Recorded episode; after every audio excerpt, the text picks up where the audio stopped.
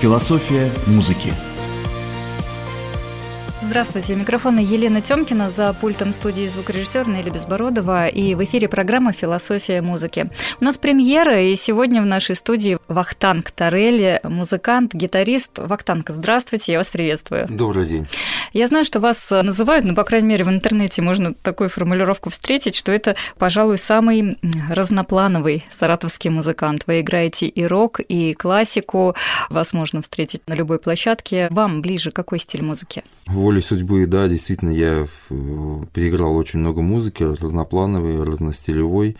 Больше, конечно, я тяготею к гитарной музыке в стиле рок. Это, наверное, скорее всего, связано с тем, что когда гитара в группе, это уже получается априори уже как рок музыка. Почему? Хотя это мнение такое, ну, это общее мнение такое, если видна гитара на сцене, значит, это что-то связано с роком. Да. А как же популярная поп-музыка, допустим? Там тоже гитара есть, и бас. Ну, это поп-рок, да. да поп Гитара вообще очень популярный инструмент, и давно достаточно. Сейчас вот где-то с 60-х годов она ассоциируется именно с рок-музыкой, рок-н-роллом и прочее, угу. да, ближайший стиль. Вот. А переиграл я очень много музыки, классической, и поп-музыки, и рок-музыки, и советские песни, чего только не играл. Рок тоже разный бывает. Вам какой рок ближе?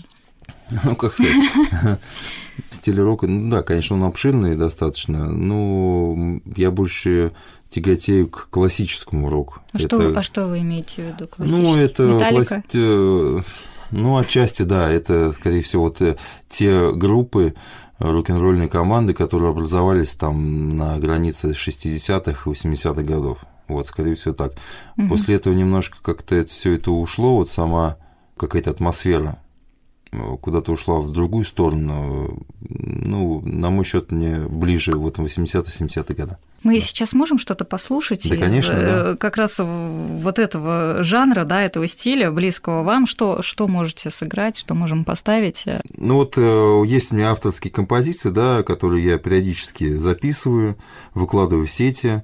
Есть, допустим, э, такая история, я же работаю в филармонии э, с оркестром «Волга Бен», да, и у меня есть сольная программа, называется «Теория струн», где солирует гитара, и она состоит э, в основной части из ну, как сказать, шедевров да, гитарного искусства зарубежных гитаристов-виртуозов, mm-hmm. да, и есть классическое произведение, называется «Астуриас» Исака Альбениса, да, и вот на, как бы, на впечатление вот от этого произведения я сочинил свою композицию, называется «Посвящение Альбенису».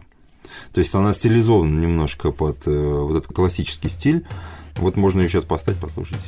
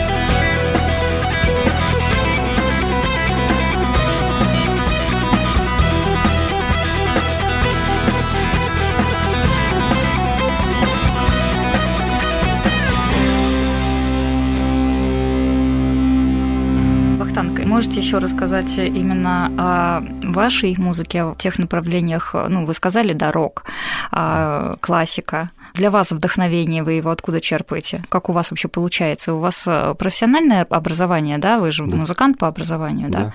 Без этого не получится виртуозно играть на гитаре. Учиться всему, хотя, конечно, хотя самоучек много, мы знаем.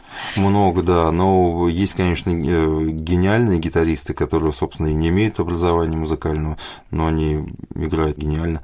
Так что, нет, образование, конечно, нужно, да, это, естественно, оно подготавливает человека к чему-то сложному, а по поводу своей музыки я обычно черпаю вдохновение вот еще с той музыки, с старенькой, 80-х, 70-х mm-hmm. годов. Потому что до сих пор я как-то э, слушаю эти треки, да, и до сих пор нахожу что-то новое в них. То есть настолько они классно, гениально сделаны, что можно постоянно в течение нескольких десятилетий, а тут черпать что-то новое. Какие-то нюансы, какие-то настроения разные. Вот, не знаю, мне вот оттуда больше всего Э, подходит. Вы говорите о западной музыке все-таки или э, советский рок того времени тоже как-то повлиял на вас? Или его нет вообще советского рока, потому что споры разные э, бывают. Не, ну это естественно все пошло что, от что пошло откуда, да? зарубежного, да, от Битлз, там Rolling Stones, кто там Led Zeppelin. Наш рок оттуда, конечно, но нашему року больше свойственна текстовая основа. Протестная, да. да. Ну, не то, что протестная, просто основа как текст считается. Вот зарубежного рока он больше к музыке тяготеет, там а, текст, он менее важен.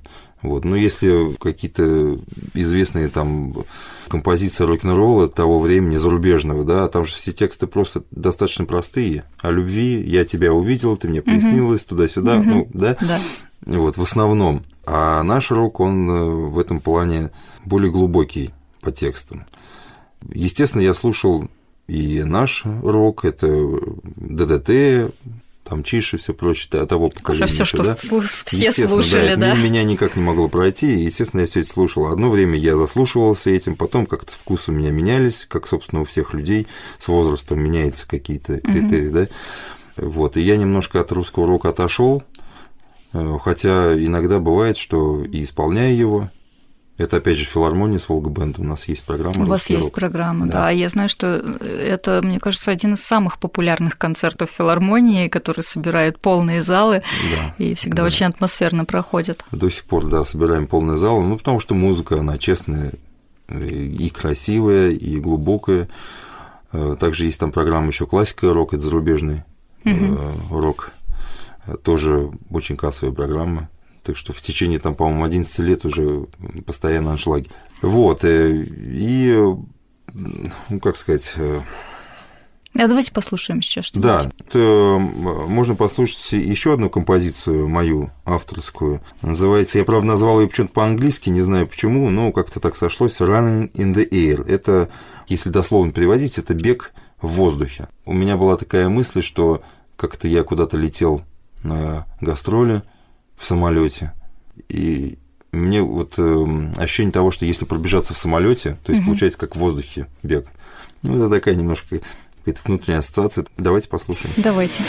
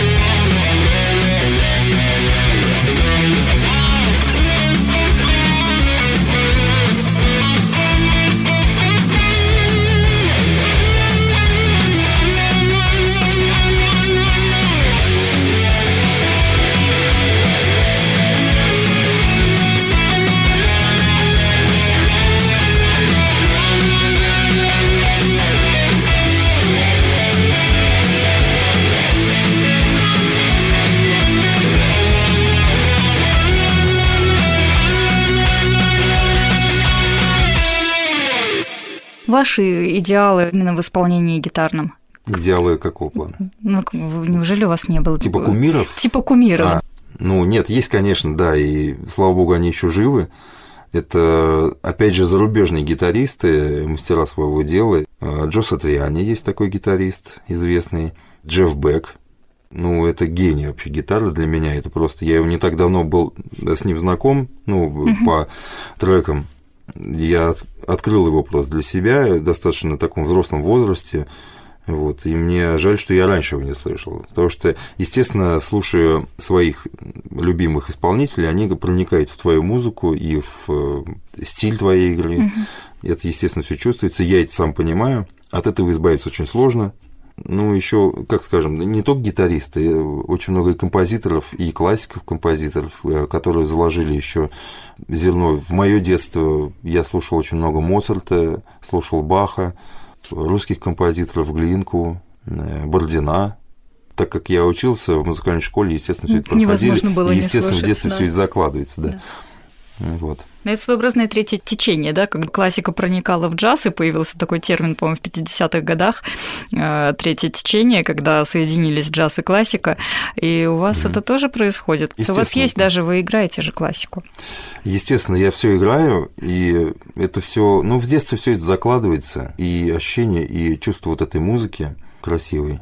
Так что... У нас тоже в плейлисте классика есть, сейчас можем послушать. Да, я вот как-то проникся не так давно Пучини слушал оперу Джанни Скики «Ари Лоретты». И мне захотелось нечто подобное изобразить на гитаре. То есть женский голос, а, я не помню, Мария Калас, по-моему, исполняла эту арию. И я загорелся, захотел вот это все изобразить. Ну, давайте послушаем. Хорошо.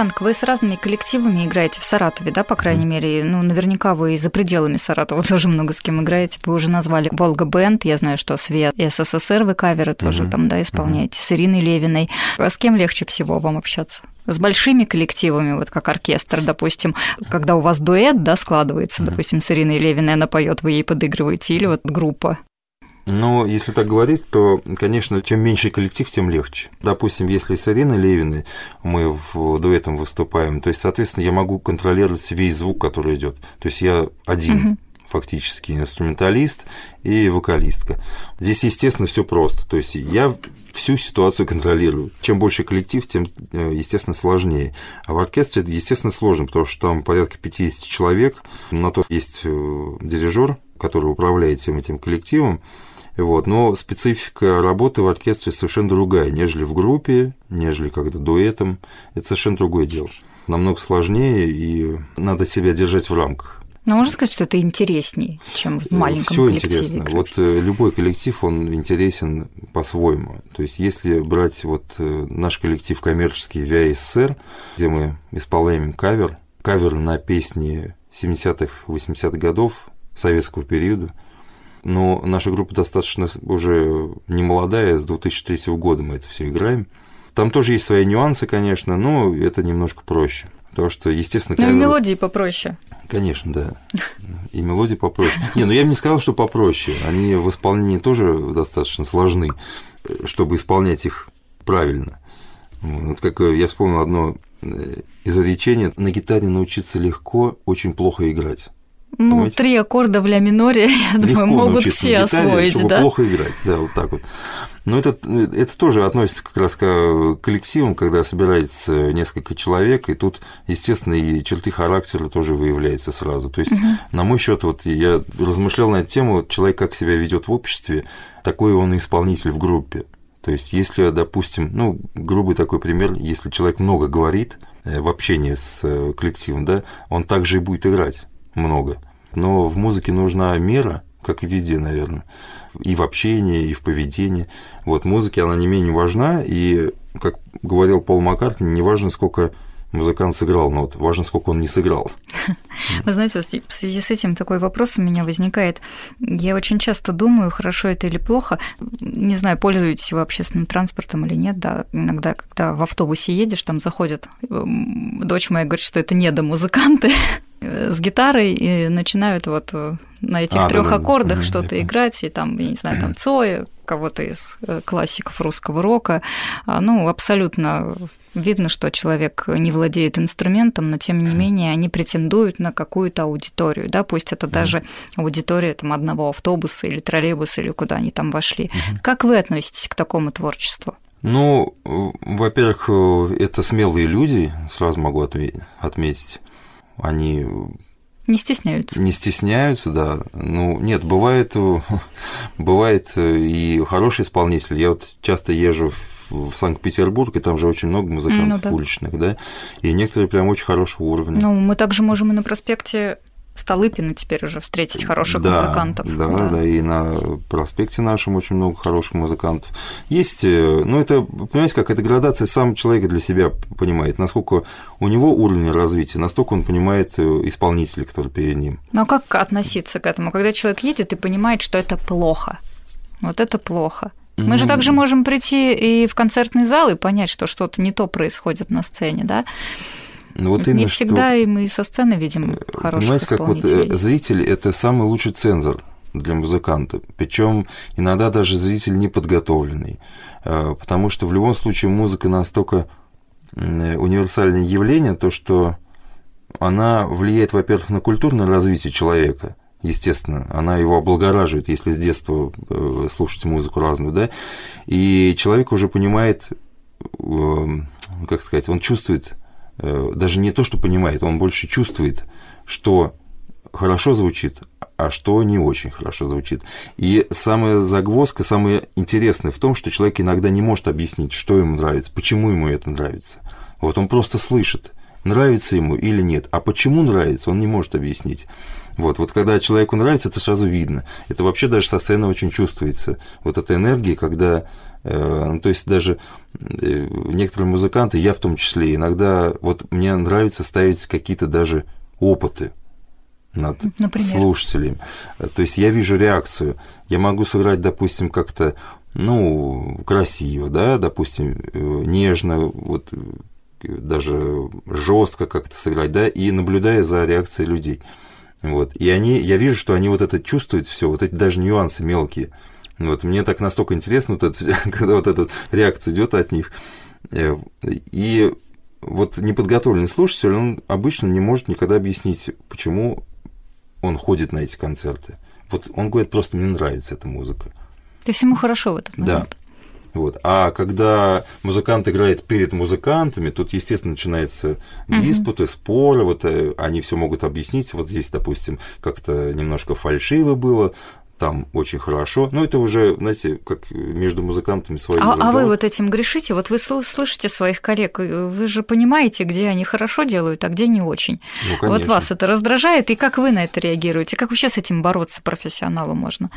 Ну, Чтобы слушать музыку, а не искать в ней какие-то неприятные мелочи, которые будут вас раздражать. Он там вместо э, фа, фа диез сыграл. К сожалению, я уже так не могу слушать музыку. Просто. Я в любом случае я в нее вслушиваюсь и слышу разные инструменты, как кто играет, где-то фальшивит, где-то не фальшивит, как вот все нюансы я ну, уже не могу себя избавиться от этого, я все нюансы слышу. Вы как врач, который видит, да, да чем случае. человек болен и может сказать по внешнему виду. Да, любую музыку, которую я слушаю, я всегда как-то анализирую и расставляю по полочкам.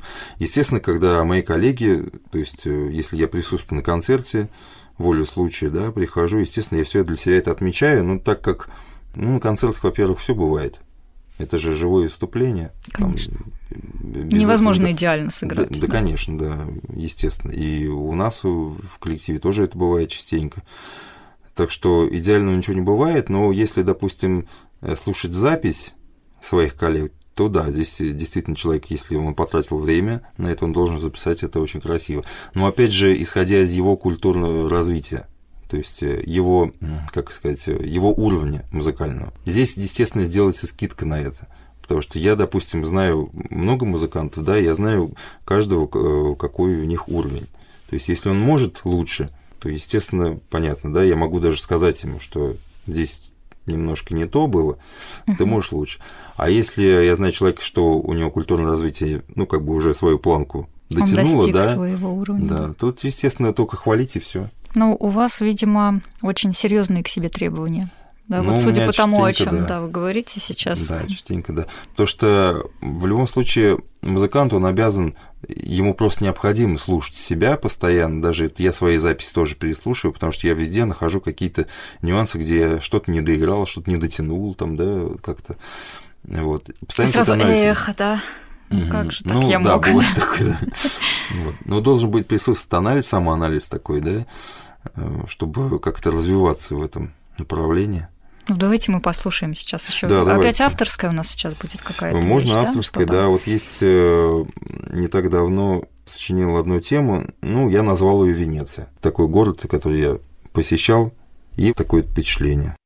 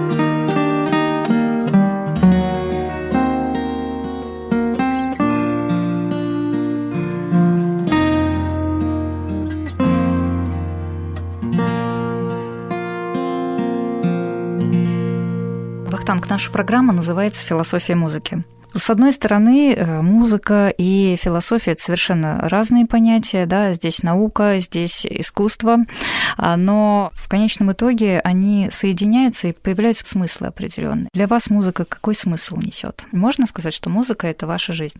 Ну да, естественно, потому что у меня вся жизнь связана с пяти лет с музыкой. Во-первых, у меня родители музыканты, у меня прадед музыкант, профессор консерватории был.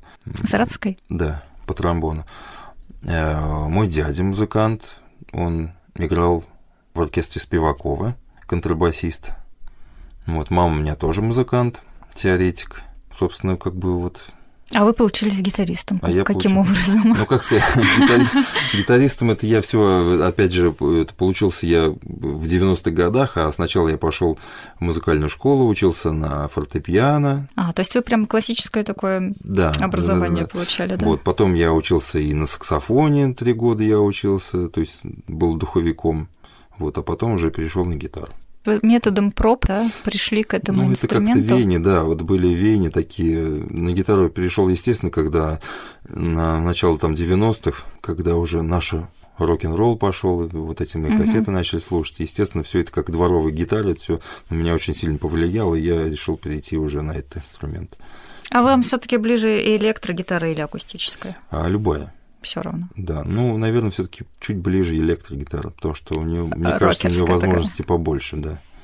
Ничего себе. чем у акустики. Но сейчас классики нас, наверное, закидают камнями. Нет, я в плане, в звуковом плане, естественно, потому что на электрогитаре можно сыграть что угодно и любым звуком фактически. Вот эти всякие процессоры там, да, сейчас развиваются, так что здесь больше как бы действий для фантазии, да, что угодно можно делать. На акустике немножко... Нет, акустика очень... Э, акустический очень красивый инструмент. Естественно, тут тоже надо свою технику иметь, чтобы играть на этом инструменте. Вот. Но мне ближе все таки электрогитара. Давайте слушать. А Давайте. времени вот, мало остается. Э, да, вот э, есть тоже авторская композиция «Лиссабонский дождь».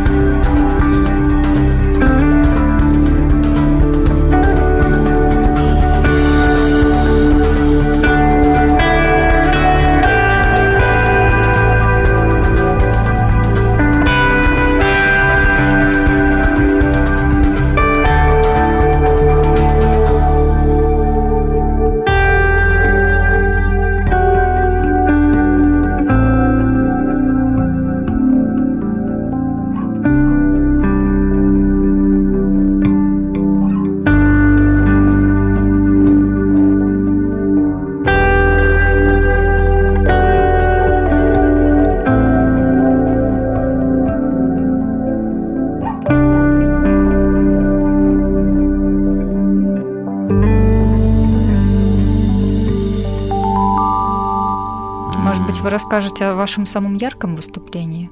Самый Самым большой ярком? зал. Часто ездим на гастроли, ездили по всей России, вот и с оркестрами различными я выступал.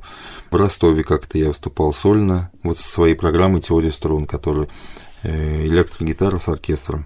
Там другая публика? Там, да, немножко другая. Потому что, мне кажется, в Саратове уже все друг друга знают и знают, на кого идут, и уже идут к родному человеку, который вот он Да, здесь играет так, для да. меня конкретно. Да-да-да. Нет, в Ростове меня-то знали до этого, потому что мы туда периодически в течение там 7 или 8 лет даже мы ездили с программой «Классика и рок». Опять же, вот с Ириной Левиной. Вот, и там как-то меня уже запомнили, вот, а после этого я приехал сольным, пригласили, вот, приехал. Да, публика немножко другая, но такая же кайфовая, как и у нас. Такая же темпераментная.